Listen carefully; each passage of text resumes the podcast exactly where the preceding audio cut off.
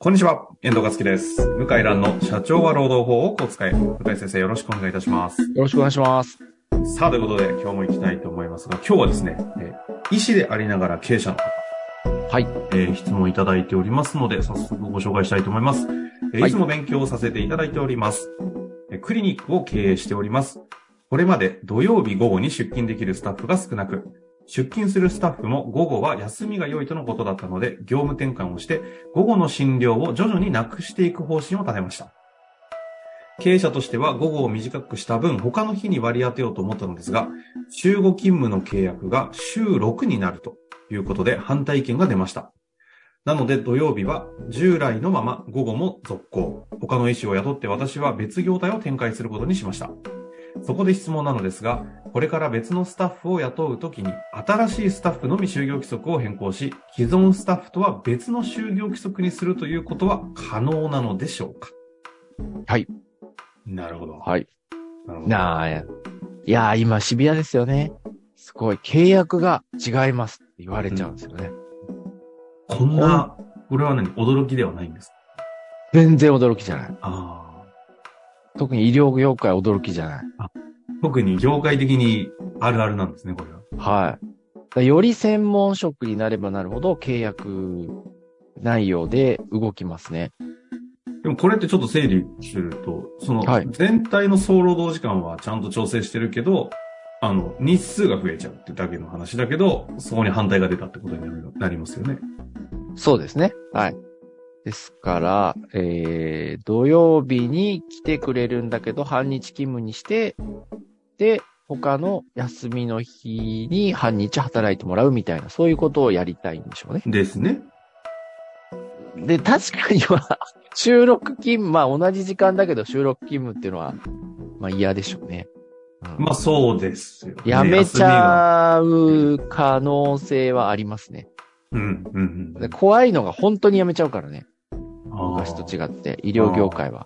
しかも、みんな誘って辞めるから、3、4人いきなりいなくなって、あ、一緒にってことあ、一緒に辞めるんですよ。どなんで一緒に辞めるんですかいや、辞めるときって誘う人いるじゃないですか。一緒に辞めないあっなたもて。一緒に辞めると、自分が、なんか間違ってないっていうか、正しいっていう、まあそういう気持ちになるんでしょあうね。あ。いやいや、まあ昔からですけどね、一緒に辞めるっていうのは。一緒に辞める。あ、いやいや、もう弁護士でもいますから、全然。ええうん。一人で辞め、一人じゃないんですね。うん、いや、一緒に辞めるひケースも多いですよ。はいはい。弁護士も多いですよ。まあっていうことになりかねないよねっていう話をまずしてくださってるんそでう、すね。そうんう、そうです。うんうん。ですので、あの、やっぱりやん、まあ、まあ不利益変更にも当たるとは思いますし、あ、休みがる。減るから、はい。うん。ゆるい、ゆるい不利益変更ですけどね、緩やかな。うんうんうん同意がないとやっぱ一斉退職につながるから、休み皆さんものすごく大切にするんで、すごく問題が発生しやすいですね。うん。なるほど、なるほど。、で、新しいスタッフは、おそらく週6日勤務でやりたいでしょうね。うんうんうんおそら。く、せん先生の考えは。うん。ですから、新しいスタッフは就業規則を変えて、新しいスタッフは新しい勤務体系でやりたいと。これはできます。できる。ですから、え、2種類の就業規則を走らせるというのはできます。できるんですか同じできるんです。会社で。ええできるんです。はい。へえ。え、はい。要はこの就業規則は、え、就業規則が2個あるってことですか2個はあの、全然できる。要するに何年何月以降入社の方はこの就業規則。何年何月以前入社の方はこの就業規則。これなんでできるかって私即答できるかっていうと、うん。合併した会社、合併した会社って旧会社と新会社で就業規則2つあるんですよ。なるほど、なるほど。それでも適用だから。うん。同じ会社の中で、一個、それを全然いいんですよ構わないんだ。構わないへでえ。すよ。まあでも、全然で業態を変えてるんだから、なんか、そうならざるを得ないのは、まあ確かに、この先生の言ってることもよくわかりますよね。なんだけど、新しく入った人は、やっぱり、不公平だなって思っちゃうから、あんまりやる人はいないです。うん。うんできる。いない。できるけど、いないな。なんかし、その法的にはできるかもしれないですけど、心理的に、心理そ的のに、ね。不公平感を常に、なんかスタッフ感も悪くなりそうですよね。そうそうそうそう。と思って多くの経営者は嫌がります。なるほど。でやらないです。で理屈上はできます。で、実際にうまくいかなかったかっていうと、まあまあうまくいきます。あけど、やってうまくいったとこも見たことある。あるあるある。うん、あへるーある。だからその代わり給料ちょっと高めとかね、新しいスタッフは。ああ。うん。そういうふうに理屈がつけば納得するかな、待遇で。うん。これ、クそうリニいッうクっ感てじちょっと雇用のし、あの、給与形態よくわからないんですけど、もともとここでいう週5はい。勤務で働いてた方々とかっていうのって、これ、あの、あアルバイトとか時給的な感じじゃなくて、要は月給でバフッとこう、月給だと思いますよなんですかうん。おそらく固定で契約してる人だと思いますねえ、。その状況下の中で確かにでも労労働者の立場からすると、週5で良かったのが、まあ全体では変わらないけど、週6になっちゃう。それは嫌だよっていうのはまあわかるじゃないですか。でも嫌だよで週5を認めちゃうと、はい単純に総労働時間減るじゃないですか。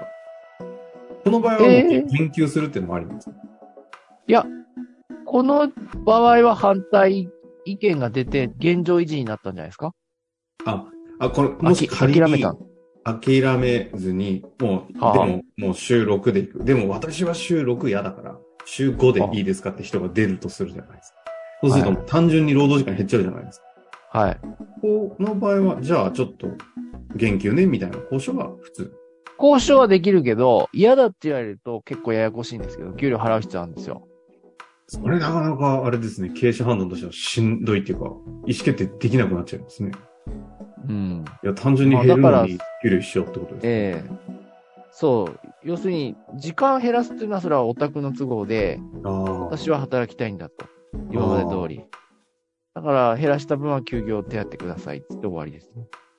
いやーでもなんか、このご質問の先生の、このなんていうんですか、葛藤苦しみの感じもちょっと伝わりますね。右をこんなもん左が、みたいな。こんなもんですよ。こんなもんですかそこは厳しいんですね。ああいやー、そんな家族でもなんね、なんでもないし、ただ働いてるだけだから、こんなもんですって。実際どうなんですあかのクリニック経営の一番こう、なんかベストソリューションな、こう、勤務形態みたいな、なんかあったりするんですかいやアドー、バイス別がにわかんないですポね。イントはど、どこを論点として、今回の方は整理していくと最後いいんですかね就業規則2つ作るいやのも一個あ、だ、だから僕は先生の方針いいなと思ったのは、おーもうこういう、いう、こちらの方針に合わない人はもうほ放置して、新しい人雇用して、どんどん入れ替えていった方がいいですよ。あ、なるほどね。そういんこ。とです相ね手の言うこと聞く必要ない。で、相手を説得する必要もない。ああ。あ、自分の言うことを聞いてくれる人を新しく雇用して、で、新しいルールでやっていくと。で、それを不満な人はやめていくと。そうやって入れ替えていくしかないと思います。クリニック方針を明確にして、その方針に合う方々をしっかりと残し。だってて仕事いっぱいあるから、うん、あの、働いてる人も。なるほえ、もど。ういく、看護師さんだったらいくらでもあるから。だから、医療事務の人ちょっとわかんないけど、まあ、専門職はいっぱいあるから別に。お互いのために、じゃあいいんじゃないですかと。わかりました。現状維持で、あじゃあ新しく人雇いますと。いうことで、いいんじゃないんですかね。そういうことですかね。はい。まあでも方針変更ですからね。会社の方向性変わったら、雇う方々も変わってくるっていうのは、まあ普通にね、あ普通、り普、通、あの、あるべきなんことかでもあね、ると。まあ別にお医者さんなかったわけじゃないけど、幻想を抱きすぎ、雇い主は。単にお金払ってお金もらってるっていう関係ですよ。基本的に。あ、その、労働者の立場からするとってことですか。幻想を抱きすぎ。 雇う側がね。はい。雇う側がね。雇われてる人は現実的ですけどね。なるほど。確かにね、経営者側って、まあちょっと夢見るとかあったりね、幻そ想をん見がなちなわんで、けね。ないじゃないですか、今時。まあ、昔はあったかもしんないけど、もうないですよ。まあ、そういうね、社員さんもいたりはするとは思うんでね、一概にではありますが、いい、一概には言えないけど、少い毎年毎年少数派になってると思いまいすやー、よ。ということですいね。だから悪いってわけじゃないんですよ。うんうんうんそれええそうやってちゃんと約束事決めて、楽しくやれますから、はい。ちゃんと実態を見るというと。そんなもんですよ。はい。あ、ということで、今日のとこ終わりたいと思います。ぜひね、また何かありましたら、質問いただけたらと思います。向井先生、ありがとうございました。はい、ありがとうございました。本日の番組はいかがでしたか番組では向井蘭への質問を受け付けております。ウェブ検索で向井ロームネットと入力し、検索結果に出てくるオフィシャルウェブサイトにアクセス。その中のポッドキャストのバナーから質問フォームにご入力ください。たくさんのご応募お待ちしております。